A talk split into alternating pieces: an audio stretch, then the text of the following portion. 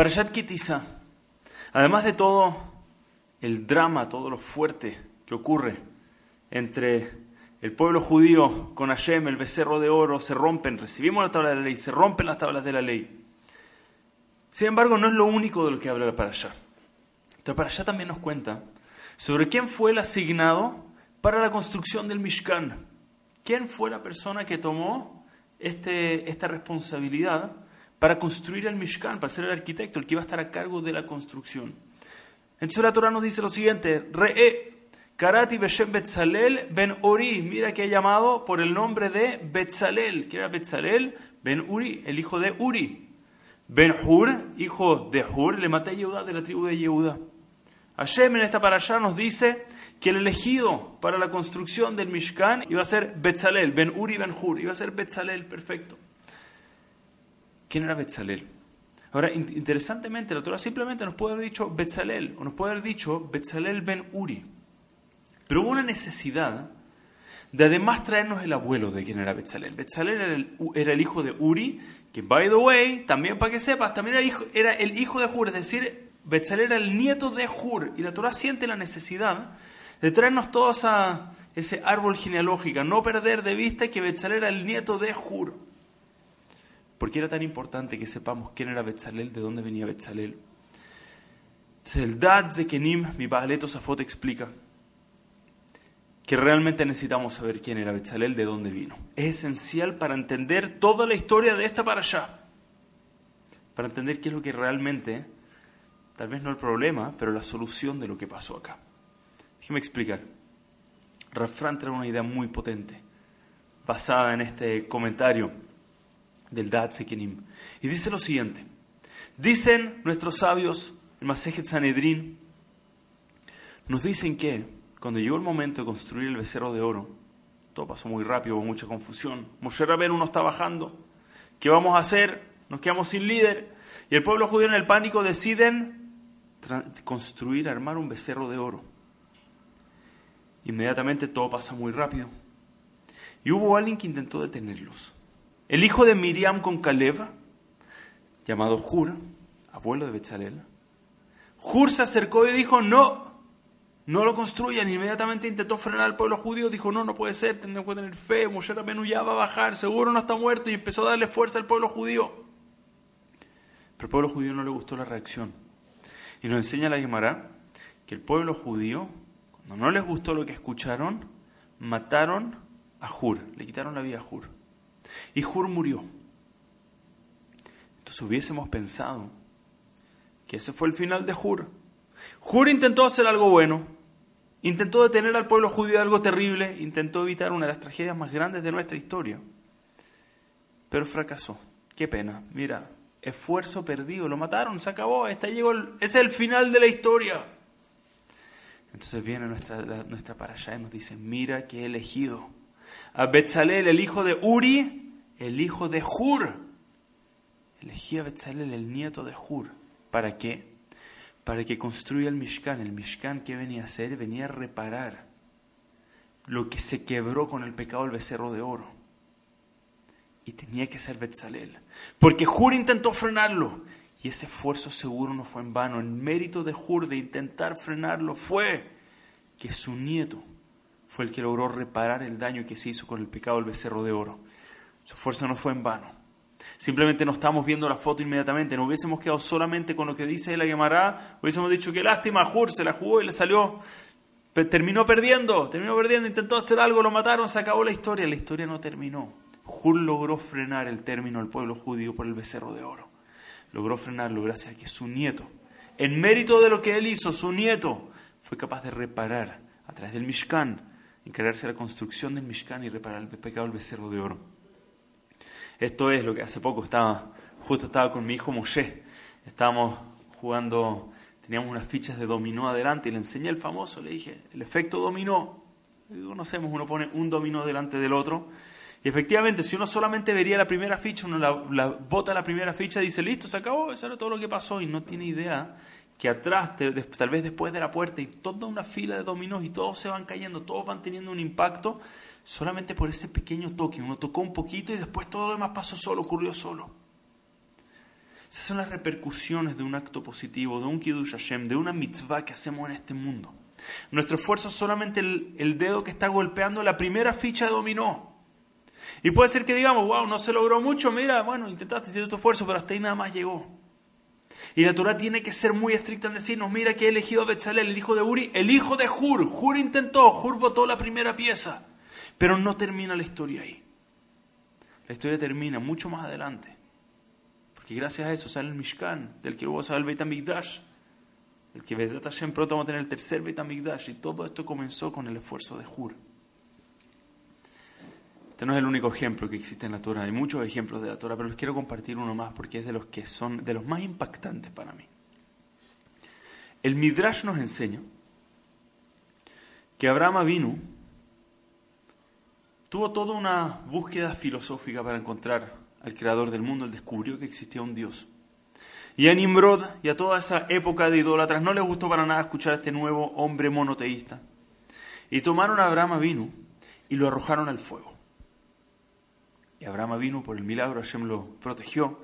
Abraham vino simplemente caminó entre las llamas como si no pasaba nada, caminó, paseó adentro de las llamas y salió intacto del fuego. Ok, excelente. Gran milagro para Abraham vino.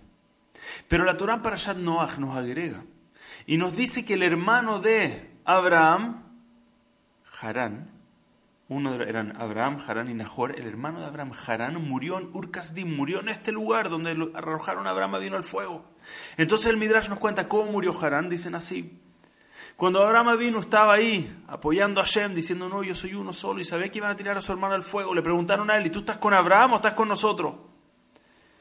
Y Harán dijo, no, mira, dame un rato, déjame pensarlo. ¿Y qué dijo él? Mira, si Abraham vino, lo lanzan al fuego y sale intacto, yo estoy all por Dios, yo me voy, yo también creo en un solo Dios, yo me voy por ese Dios. Si él sale intacto, si él, perdón, lo quema, se queman las llamas, entonces no, yo me quedo con usted, está todo bien, yo no, quiero que me tiren al fuego en ese caso. Cuando Abraham vino, salió intacto, Harán fue y dijo, yo también, vamos a Shem, un solo Dios existe en el mundo. Tomaron a Harán, lo tiraron al fuego y murió quemado en el fuego. Eso es lo que la Torah nos dice, murió Harán en Urkasdim. ¿Cuál es la diferencia? Podemos hablar mucho entre ambas diferencias. Abraham vino, se arrojó al fuego sin saber que lo iba a salvar, simplemente diciendo, this is the right thing to do, yo no puedo pelear por algo que es mentira. Desde que Harán, en el fondo, como que se lanzó porque le convenía y vio que estaba seguro además que Dios también lo iba a proteger. Entonces muchas veces nos tratamos de llevar un feeling sobre quién era este hermano de Abraham vino, Harán, qué opinamos de Harán, cuáles son las, qué sentimos cuando escuchamos ese nombre. Yo hice el ejercicio en mi casa y le pregunté a mi hijo, Harán, ¿qué opinan? Y Harán no escucha, mira, convenido. O, eh, iba por ahí convenido, tal vez un poco egoísta incluso, mira, a ver con lo que... No, no daba un feeling positivo. Sin embargo, Dice Rabbi Galinsky algo muy poderoso. Era que cuando lo leí tuve piel de gallina, así es tan fuerte lo que dice. Dice, pero espera un momento. Nuestros sabios nos enseñan que un Kiddush Hashem, una forma, un acto que santifica el nombre de Dios en este mundo, nunca se hace sin que salgan frutos de ese acto. Siempre hay frutos que salen de un Kiddush Hashem y dice, por favor, mira lo que pasó con Harán. Harán, a pesar de que sí, es verdad, no fue al nivel de Abraham vino, pero murió en Kiddush Hashem. Murió diciendo, yo me arrojo el fuego por el Dios de Abraham. Eso fue lo que hizo. Le convenía, no le convenía. De todas maneras, fue un acto gigante que hizo. Y dice, ¿dónde podemos ver la grandeza del acto de Harán? Dice, muy fácil. Vemos el árbol genealógico. ¿Quiénes salieron de Harán? Primero tres hijos. Sara, la matriarca del pueblo judío. ¿Cómo sale una matriarca del pueblo judío? Teniendo un padre como Harán que muere en Kiddush Hashem. Así es como sale una Sarai Menu, la matriarca del pueblo judío. El segundo hijo de Harán era Lot, y el tercer hijo era su hija Milca. Y de Milca, la tercera hija de Harán, sale Betuel. Y Betuel tiene dos hijos. Rivka, la segunda matriarca de Am Israel. La segunda, Sara y Rivka, ambas salen de Harán y Labán. ¿Quién sale de Labán? La hermana de Rivka, el, hijo también, el hermano de Rivka, el hijo de Betuel, Rachel y Lea. Las otras dos matriarcas del pueblo judío, es decir, que Sará, Rivka, Rachel y Lea, las cuatro, son descendientes de Harán. Abraham vino, se arrojó al fuego, salió vivo, tuvo el zehut de que de él salga todo el pueblo judío. Y Harán, que fue arrojado al fuego, también tuvo el zehut, tuvo el mérito de que todo el pueblo judío salga de él. Todas las materias que el pueblo judío, y de ahí todo el pueblo judío, sale del acto de Harán. Pero eso no es todo, porque dejamos un nombre en el aire, Lot. Mencionamos Lot, lo pasamos de largo. De Lot salió Moab. De Moab sale Ruth. Y de Ruth sale David Amelech, toda la dinastía de reyes y eventualmente Mashiach. Harán también tuvo el zehut de construir a todo el pueblo judío, incluyendo la dinastía de reyes. Todo sale directamente del linaje de Harán por haber hecho un Kiddush Hashem. Y es verdad, uno solo lee el Midrash y dice, pobre Harán, ahí terminó la historia. Fue el fuego, end of story. Pero será solamente la primera ficha dominó. Lo demás fue toda la formación, la construcción del pueblo judío, de la dinastía de reyes de Am Israel, que todo salió de Harán al igual que de Abraham. Ese fue el zehut de hacer un Kiddush Hashem. Entonces déjeme cerrar esta idea, a mí me encanta esta idea, que lo vemos en Betzalel, el nieto de Hur, lo vemos en todo el pueblo judío, saliendo de Harán. Déjeme terminarlo con una idea, con una, historia que la encontré muy fuerte. Rabitzhak era un hombre bueno, tzaddik. Su esposa era una mujer buena, tzaddik. Una pareja, se querían mucho, tenían una linda familia, tenían dos hijos. Y a él le tocaba viajar, le tocaba viajar seguido. A Rabitzhak le tocaba viajar mucho. Y en uno de sus viajes, la esposa le dice, mi amor, te puedo pedir un favor. Siempre me traes un lindo regalo, siempre muestra que te acuerdas de mí. Le dice, pero quiero que trates de ahorrar y la próxima que me traigas algo, no quiero que sea un regalo. ¿Sabes lo que quiero que me traigas? Quiero que me traigas un shas.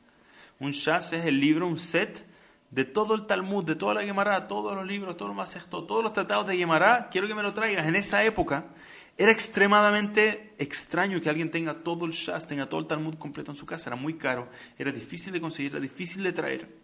Y dice, imagínate, en nuestra comunidad prácticamente no hay. Sería increíble que alguien lo tenga. Tengámoslo nosotros en nuestra casa, nos llevamos el Zehut. Y así fue Rabitzhak, después de ahorrar, en su próximo viaje fue y trajo de vuelta, logró conseguir comprar un Shas, un Talmud completo, y traerlo de vuelta. Y la esposa estaba dichosa, estaba tan alegre. Y le dijo, eh, me gustaría, no, no, quiero ser egoísta con esto, no para que solamente estemos nosotros. Quiero que anunciemos en la comunidad que quien quiera que necesite un libro de Gemara, pues venir a buscar a nuestra casa, armó toda una lista cada vez que alguien la sacaba, le avisaban y por favor que no lo vengan a buscar, decía, yo lo llevo, yo quiero todo el zehut, quiero todo el medito completo, yo voy a llevar el libro, voy a pasar el libro, cuando termine de usarlo nos avisan, yo lo voy a ir a buscar. Y tenía toda su lista de quién tenía, prácticamente no estaba el jazz en su casa casi nunca, los libros venían, volvían, los iba prestando a corto plazo, iban, volvían, siempre rotaban los libros. Y en un caso, Rab Arie Lev Mimetz, el Shagat Arie, visitó esta ciudad y apenas dijo necesito libros para estudiar, le dijeron, uff, acá, una mujer muy tzadé, que tenía una pareja increíble. Prestan constantemente el libro, ponte en contacto con ellos porque el libro que necesites te lo van a prestar. Y cuando escuchó esto de una, se puso en contacto con una familia que estaba tan emocionada, hasta el Shagat estaría acá con nosotros. Le dijeron, mira, vamos a... Él dijo, yo voy a ir a buscar los libros. Le dijeron, no, por favor, Raúl, usted se queda en su casa, dígame el libro que necesita, cuántas veces necesita que vayamos. Yo quiero el Zehut, yo le llevo los libros.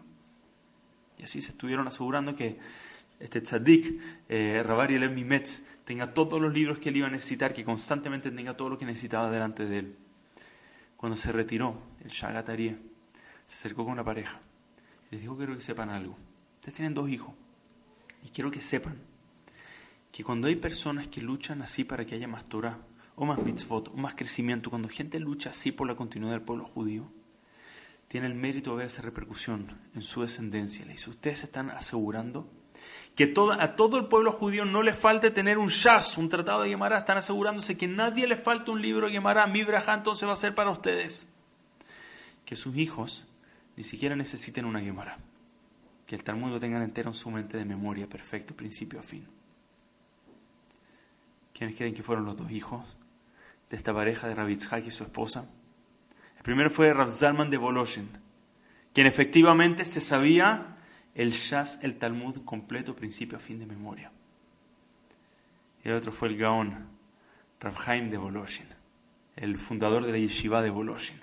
Y de los grandes que hasta hoy en día los textos de ambos, todo lo que aprendemos de estos dos gigantes de Torah en Israel, porque los padres votaron la primera ficha de dominó, preocupándose la Torah de otros. Hashem dijo, te preocupas así, vas a ver cómo eso va a pasar también en tu descendencia. Que tengamos el zehut, Nunca olvidar, cada pequeño acto que nosotros hacemos en este mundo no termina en el acto. solamente la primera ficha que estamos votando. Lo que nosotros hacemos, lo que vamos a ver en nuestra descendencia, en nuestros alumnos, en el futuro del pueblo judío. Es verdad, Hur pensó, mira, hasta acá llegó, lo intenté, no funcionó.